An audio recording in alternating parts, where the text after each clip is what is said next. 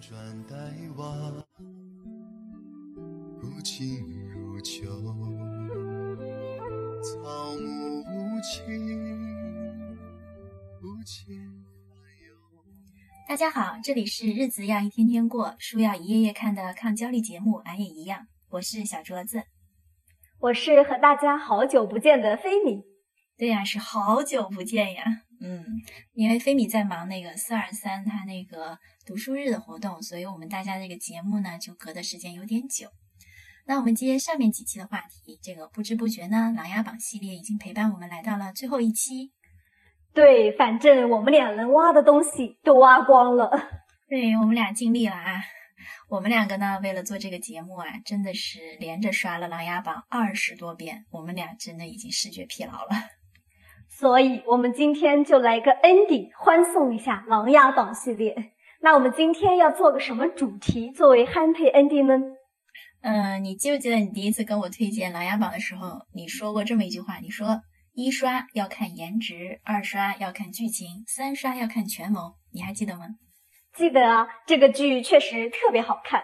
这个好看当然不只是说角色的颜值在线，也不仅仅在于它的剧情很抓人。而是我们每个人都能从中 get 很多东西。简单来说，就是那些权谋的东西特别值得研究。我们俩之前不是经常说剧里的人物形象都很丰满吗？哪怕是一些镜头不多的小角色，他的所作所为都特别值得去研究和琢磨。从实用的角度来说，我觉得每个人都能从这部剧里学到很多。嗯，所以我们今天呢，就以权谋为核心，设置一个场景。大家都经历的一个场景就是职场，然后我们来看看《琅琊榜》到底教给我们了哪些职场的生存法则。呃，我们呢总结了三个话题，第一个话题就是如果啊，如果啊你是一个小卒子，你要怎么样才能找到那个粗壮的大腿，然后助你飞升？好，第二个话题呢是如果你是一个中层的小领导。你要挑选什么样的人才能让你的团队战斗力四角俱全、战无不胜呢？第三个话题，如果啊你是部门的一把手，你要怎么样精准的预测对手的操作，以备自己做好提前量？啊，我们真的是诚意满满啊！各位小伙伴，你看到了，我们职场中又有小竹子，又有中层小领导，还有部门一把手，就是说呢，你在职场中甭管是什么生态位，我们都在琅琊榜中帮你找到了模板。好啦，我们现在就进入这期含金量十足的节目吧。反正大家都是成年人，我们就整点有用的吧。好嘞，首先是话题一：如果你是一个小卒子，怎么样才能找到那个粗壮粗壮的大腿助你飞升呢？我挺好奇，卓子你在琅琊榜中找的是哪两位作为一个模板呢？嗯，这两个人啊，其实是活在舌尖上的琅琊榜。他是在第四十一集里，蒙大统领和夏江在牢狱的对话中出现的。我这边啊，先把前情跟大家铺垫一下。那个夏江不是抓了林殊的副将叫魏征的吗？然后他就笃定靖王你一定会来救魏征，于是呢，他就在玄镜司里搞了一大堆黑火药，以魏征作为那个诱饵，打算呢联合誉王彻底弄死这个靖王。但是咱们的梅长苏肯定很聪明啊，他就识别出了这个夏江的阴谋诡计，让皇帝以为呢，一向不参与党争，只听命自己的玄镜司，竟然也开始参与党争了。就是说要联合誉王啊，攻击晋王，这就是一个党争之争。所以呢，他就把夏江丢进了牢里。他对蒙大统领说：“朕不想见他，他要是有什么废话，写下来就行，你到时候拿给我。”背后呢，藏的钱，啊，你说。我觉得他这个潜台词就是朕想看就看，不想看就不看。对对对，嗯，所以呢，因为有这个潜台词呢，我们就会发现，其实整个风云变幻都是上层人士在拨弄。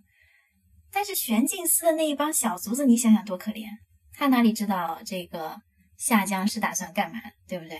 他也不知道梅长苏呢究竟是怎么样识破夏江诡计的，他更不知道那个咱们的这个皇帝。也就是这个糟老头子，他对蒙大统领有这么一番潜台词的意思。这些小卒子其实就干了一件事儿，就是我要把这个黑火药点燃引线，然后爆炸就可以了。至于他为什么爆炸，反正不知道。炸了之后谁获益，他也不知道。完了炸了之后自己会面对什么，他是更不知道。所以用蒙大统领当时原句中的话是说：“你的两个少长史只知道是奉你之命，可他们却忘了，他们认的是朝廷的官职。受审的时候还口口声声说只是奉命，所以他们无罪。这等狂妄之言到了皇帝陛下耳中，陛下盛怒之下下令内监重杖四十，他们没能扛住，已经死了。你看这是不是和那个小卒子很像啊？就是都是听话行事，然后最后就变成自己的错。即便一开始知道这是错的，但是我能反抗上级的命令吗？天哪，你选他们，我还真是没有想到，因为他们两个甚至都没有出现，谁也没看到。嗯，做这个主题的时候，我其实在想，《琅琊榜》中好像有名有姓的都不是那种小卒子的形象，都是多少还有一点话语权的。这两个玄镜司的少长史，真的就是小卒子，卑微到连露脸的资格都没有。不过这也恰好反映出，在职场中，小卒子真的生存不易。对，嗯，所以你就别说是那些什么不同层级的部长啊、市长啊、科长啊、局长，还有那些一大堆就是那种本事不大呀，然后脸皮还挺厚的前辈，我觉得小卒子真的不容易，每个人都是得罪不起的样子。这就特别像我们刚刚上班的时候，就哪里都感觉就是很小心，要很谨慎，不知道哪句话又说错了，不知道这件事做完要得罪谁了。所以很多讲职场课的老师就常常举这样的例子。就什么，办公室哎，分配下来一个活儿不好干，这个时候就会有一个老大姐笑盈盈的说：“啊，小卒子同志啊，这个活就丢给你吧，然后给你锻炼一下。你看说的多好听。然后这个小卒子就没经验，搞砸了。最后结局是大家都知道那是一个烫手的山芋，然后老大姐呢，相当于是避过了一灾，可是小卒子呢，就直接被开除了，连年终奖都没来得及拿。”所以我觉得搞砸这件事不全是小卒子经验不足的问题，因为你就那个大姐她自己干也不行，她也拿不下来，只不过小卒子就是当了大姐的避雷针而已。是的，你说这段话让我想起了过年的时候咱们俩看的那个马伯庸《长安的荔枝》，开篇就是这样的。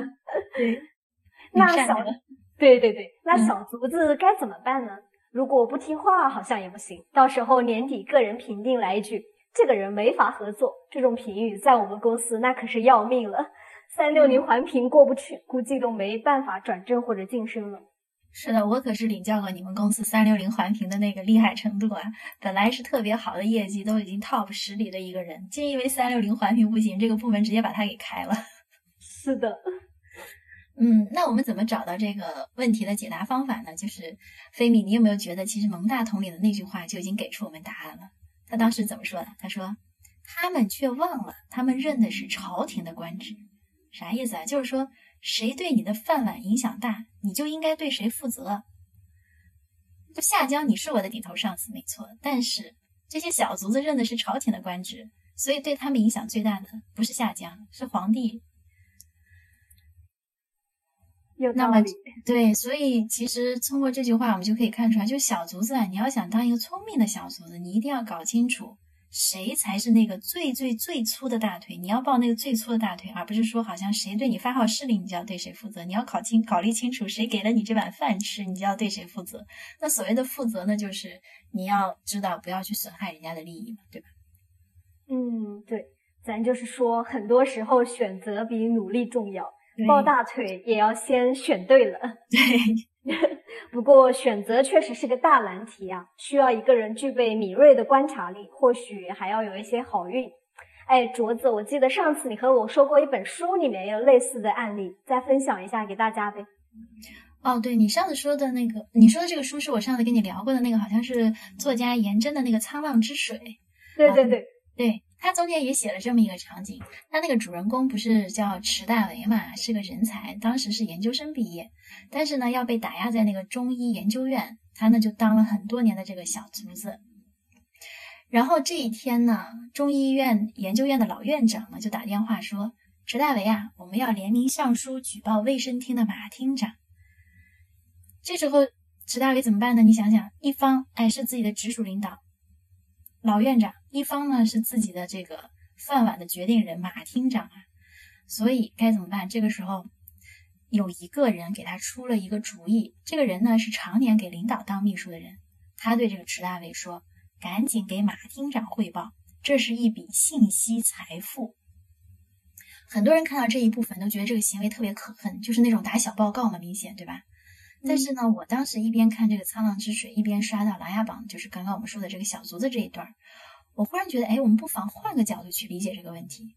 其实小卒子他并不是选择我要站队，就比如说我要站老院长或者是马厅长，而是我们要选择一个遵从大利益的原则。就什么是大利益？就是刚刚我们说的，无论是朝廷、皇帝，还是这个沧浪之水中的马厅长，他们其实都是大利益的代表人。那么作为那个小卒子而言呢，仅仅依靠个人能力很难发展，这个时候需要借势。所以呢，这个道理就是你要借谁的势，肯定是借比较大的那个势，而不是说为了维持一个小的利益，然后去选择那种小的那种势能。嗯，这是我自己当时看到的一个心得体会吧。嗯，对。不过我觉得吧，这个问题在不同类型的企业里的体现应该不太一样。像是你可能感觉比较明显，但是像我们这种互联网行业，它就不是很明显。因为整个的架构比较扁平化，一个产品它只有收入好加外部有民声，才有可能更好的活下去。但是怎么说呢？作为一个小卒子，关注更大的利益，注意动向还是很有必要的。毕竟最近最近这个互联网你也知道很不安宁，裁员一一波又一波的。对对对，我觉得飞米这个拓展，我觉得很有借鉴意义。就是这个大利益原则，它不是说我一定要选择某个人，他是决定你的大利益，或者某个人他是大利益的代表人。可能就像飞米说的，有的时候我们在那个互联网企业，可能他所谓的大利益是刚刚，比如说这个产品的收入好，外部名声大，那么你就要考虑好，就是怎么样去介入这个大利益。这个大利益并不一定都是人啊，有的时候可能也是一种，就是所谓的趋势，也有可能。嗯，没错。嗯，接下来呢，我们要进入第二个话题了。如果你是中层的小领导，选择什么样的人才能让你的团队战斗力四角俱全、战无不胜呢？这部剧里的中层小领导，其实我很好奇，卓子你又选择了谁呢？我怎么觉得这部剧里的领导还挺多的？不过不是小领导，都属于大领导吧，比如晋王啊、誉王、太子、夏江啥的。嗯，没错没错，这里面其实可以带团直接打大规模战役的这帮，就刚刚你说的这些啊，他们都是可以直接打大规模战役的大领导。我所谓的那种小领导嘛，一般就是比如说身边有这个十个人以下，有一点点小权力，有一点点号召力，就是属于那种麻雀虽小，五脏俱全的麻雀型领导。哎，你这个比喻挺到位的。那琅琊榜里有这样的麻雀型领导吗？嗯，还真有这个人吧？他对外啊，他领导的人挺多的，算是大型集团的董事长。不过他对内的这个小团队啊，人数不多，但是特征明显，就是凝聚力特别强，每个人都个性鲜明。我觉得还挺符合，就是从对内这个角度看啊，还挺符合这个小领导的特点。嗯，这个人他其实就是我们的主人公梅长苏啊。你想想他在那个苏府里面的这几个人，人数是不是比较少？然后凝聚力是不是很强？所以我觉得，就对内这个角度，我觉得梅长苏是一个麻雀型领导。他对内的护卫团队主要有飞流、甄平、黎刚和燕大夫。哦，你这个分析有点意思。我先看看你怎么就觉得梅长苏的这个团团队组组组合的很好呢？类似这种。护尾加跑腿的加医生的组合其实很常见，为什么它的组合就很有特点呢？还可以拿来做模板。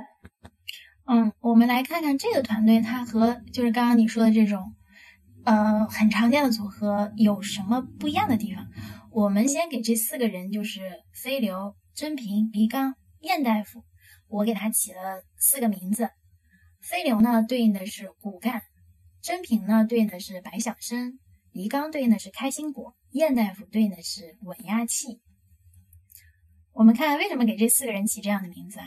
你看那个飞流，他武功真的是很高，除了蒙大统领打不过之外，这小家伙战斗力很强的，是不是特别像那种我们职场中那种业务能力超级突出的人？就可以说这个人呢，他决定了团队的含金量，无论怎么样，就随便来个硬活，他都能接得住。嗯。然后那个甄平，我为什么说他是白晓生呢？因为说的通俗一点，就是一个团队中需要一个善于收集信息的人。但是你看甄平，他有一集中就展现了这个特点。哎，你记不记得当时那个桐露，他不是要被那个四姐的那个魅惑功给套路了吗？啊，对。然后那一集，那个桐露急急忙忙进来，不是向梅长苏汇报工作吗？这个时候，你你有印象吗？就那个甄平，他一反常态的就。啊不，甄平他就抓住了那个桐露一反常态的样子，然后就迅速把这个信息进行整理，及时报告给了梅长苏。当时不是那个，呃，那个那个黎刚还说了句：“我倒没觉得有什么。”可是甄平心很细，对吧？对，所以我觉得他就是属于一个团队中善于收集信息，他就是一个白晓生。然后我们再来说那个黎刚，黎刚的话呢，我为什么叫他是开心果？他其实。没有像我们其他理解的开心果那样，就是特别嘻嘻哈哈的。但是他的这四个人当中，他是属于开心果系列的，因为，嗯，黎刚在个别判断的那个片段中啊，你看他什么斗飞流啊，什么抓鸽子啊，然后 经常会说几句或者挑逗梅长苏的话，就让整个气氛非常的那个活跃。所以相形之下呢，我觉得在这个内部团队中，黎刚他就扮演了一个啊粘合剂的作用，就是谁都。让让人觉得跟他在一起就觉得很喜欢笑啊，很很逗人开心，然后是有一种团队人呢都希望粘粘接在他身边的那种感觉。嗯，对。最后就说说那个燕大夫，燕大夫肯定是稳压器，逃不了，因为梅长苏他有一个先天性的弱点，就是他爱生病。所以你看梅长苏一生病的时候，你甭管是那个骨干的飞流，还是那个白晓生的甄平，还是开心果的李刚，立马全部歇菜，没招了。都很着急，就乱了分寸。然后这个时候你会发现，只有燕大夫给大家信心，别紧张，我的招牌不会倒。嗯，对对，所以我觉得他真的就是一个稳定的一个状态，就一个团队中这个小领导嘛，他偶尔也会出一些状况，可能我们不像梅长苏一样就会这个生死攸关啊，但是肯定会有一些状况，情绪不稳啊，或者是这个劲头不高啊，或兴致低落之类的。嗯，那这个时候一个稳压器就会让整个团队平稳的度过这些状况，然后再次回到正途。所以我觉得这四个人加在起来就有一个明显的特征，就是有硬活，哎，他们都接得住；有挫折也挺得住。那你说这是不是一个战斗力很强的小团队？哎，你还别说，你这么一分析，我觉得就是这么回事儿。对比一下欲望，你看他们的内部团队总是有一些残缺。至少就没有稳压器，也没有开心果，所以誉王的脸色总是随着能不能当上太子而阴晴不定的，一会儿斗志满满，一会儿垂头丧气的。对，我觉得可能就是因为他，他本身的这个团队有缺陷啊，就很容易被这个梅长苏就攻破了。因为誉王他这个团队因为有缺陷嘛，他缺什么他就想到梅长苏那边补什么。他一着急，因为你刚刚也说了，就是这个誉王他一着急，然后就容易情绪波动很大，阴晴不定，所以他急需要一个稳压器。他就觉得，哎，梅长苏就是我的稳压器。但是没发现，就他发现到最后，其实稳压器是个变电箱，就直接搞错了。就是梅长苏利用了他这点，就觉得你把我当稳压器，其实我可以当一个变电箱，进一步加重你的这个阴晴不定，最后你就自己就崩溃了嘛。是的，是的。那一刻，我觉得太子的下场还是好一点。虽然他的团队也不怎么样嘛，但是因为梅长苏嫌弃他，所以也没有最终因为错信梅长苏而导致一种整个的崩塌。对我觉得太子那边虽然他那个骨干也就只有那个就是那个谢玉，呃，谢玉，谢玉，然后。他其实稳压器他自己挺稳的，你看他自己还那个歌舞升平，然后在那个太祖奶奶去世以后歌舞升平，然后皇上嫌弃他的时候，他也歌舞升平。我觉得他自己倒挺稳的，就是一直是属于智商不高、情商不高，但是这个挺稳的一个状态。是的，嗯 嗯。那分析完这个第二个话题呢，现在我们要来到第三个话题了。如果你是部门的一把手，怎么样去准确的预测预测你的对手的操作？以备自己做好一个提前的准备呢？哎，我突然发现咱们这三个话题也是一个职场人的进步阶梯啊，从小卒子到麻雀型的领导，最后再到分量比较重的团队一把手。对我感觉我们一下子把一个职场人十年的话题都涵盖了。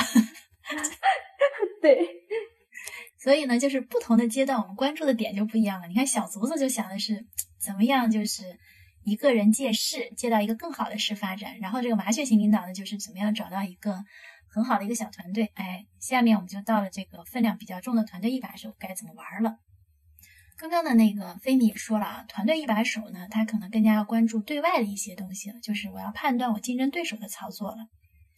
那打好提前量呢，刚刚菲米说了，就显得特别的重要。这个阶段的模板，我们其实，在《琅琊榜》里面就看得多起来了啊！每个人都猜对方的心思。你看这帮人都是鬼精鬼精的，誉王啊、太子啊、靖王啊、夏江啊、静妃呀、皇后啊、岳贵妃、梅长苏，哎，那都属于这个范围的人，都一天到晚在猜对方的心思。是的，是的。不过我觉得这一把手之间，他们之间的差异还真不是一般的大哈。对。差异大小不一样，死的就早晚不一样，下场就不一样了。哎，不过我先问你个问题，你有没有觉得在预判的这个过程中，夏江、静妃、梅长苏，哎，他们猜中的次数要更多一些？相反，誉王、太子、皇后、岳贵妃，你有没有觉得他们是猜一次就错一次？没错，我觉得夏江、静飞、梅长苏他们可能是琅琊榜里智商最高的三个了吧，其他的就经常搞错，经常被坑。嗯，比如说咱们的誉王殿下，我很想说说他。刚刚我们前面也讲到他这个团队了，就他很搞笑的是，他是被梅长苏忽悠了很久很久，更不用说去预判对手的下一步了，因为他整个就是被他的对手给利用了。嗯，我记得有一次啊。有一件事的后果显示，就是说他没有捞到好处，然后誉王就来找梅长苏抱怨，然后梅长苏三言两语就打消了他的怀疑，成功把誉王的关注点转移到了太子的身上。其实被那个梅长苏利用这么久，誉王他也怀疑过。你记不记得他有一次说：“苏先生，你不觉得晋王最近冒得太快了吗？”嗯，然后苏先生怎么说呢？他说：“那就要恭喜殿下了。”皇上此举说明太子快要被废了，你就赢了太子，但是他没有说你跟晋王之间的较量。对，我觉得这就是个特别有意思的现象啊。嗯，就是为什么说有意思呢？就是按理说大家都是脑袋瓜子都挺聪明的人，但是你看这个誉王，他就很容易被那个梅长苏给带歪了，甚至于他已经预感到这个事情有问题，但是他还是会被他带歪。你说他是太信任这个梅长苏吧？我觉得倒不全是，因为誉王凡是参加这种就是夺位之战的人，多半他都有疑心病的，他不可能对一个人特别信任。但是你说他为什么他就会三言两语就被人家给忽悠瘸了呢？是啊，为什么呢？我我觉得我们可以通过一些几组对话啊，然后我我飞米你来看看这个对话中他们有什么特点，我们通过分析这个特点就能知道为什么誉王就这么容易被人忽悠瘸了。这个对话，我们先来说一个誉王他自己的啊。誉王这么说的：“若是能够得到晋王的支持，那当然是求之不得。不过以晋王的心性，只怕将来需要派上用场的时候，他不听从调派。”这是他评价晋王的。这个当时是这么说的，就是，嗯，当时不是说是那个让晋王去统领那个就是巡防营啊，巡防营，然后那个。誉王就有点担心啊，觉得巡防营给这晋王，我们俩又不是一条心，对吧？到时候怎么整呢？我又没有我的那个后备，就是力量团里面没有这个军备力量。然后这个时候梅长苏不就说了吗？他说：“你又不去打仗，对吧？你将来也不会有那个有问题。”然后又把他忽悠瘸了，他就觉得对呀，我将来不不打仗，然后呢，我也不反叛，所以我也没有必要去寻求军力上的扶持。你看他傻不傻？对。我觉得连那个太子那么傻的人，他都知道一定要有军队的扶持，他一定要有谢玉。你看他自己都就就觉得啊无所谓，他还明知道靖王跟他不是一条心。枪杆子里出政权，他怎么不懂呢？对嘛？我是觉得到时候人家假如说是打到他门前的话，你说他靠自己的府兵能够跟人家对着干吗？所以你看他的他对事情的判断就是。晋王的心性，然后将来也什么不听派遣什么的，他就开始分析，就是按照自己的想法在分析这个晋王。然后我们再来看一个皇后的，哎，她真的是，那他俩当母子太合适了，这种逻辑很像。你看他这么说的：谨言啊，不计生死，在昭仁宫中刀挟太子，维护于他，郡主自然心存感激。可是我儿在皇上面前这一求情，哎，谨言就变成是你派去的了。云南幕府就算再保持中立，心中也必定是向着你的。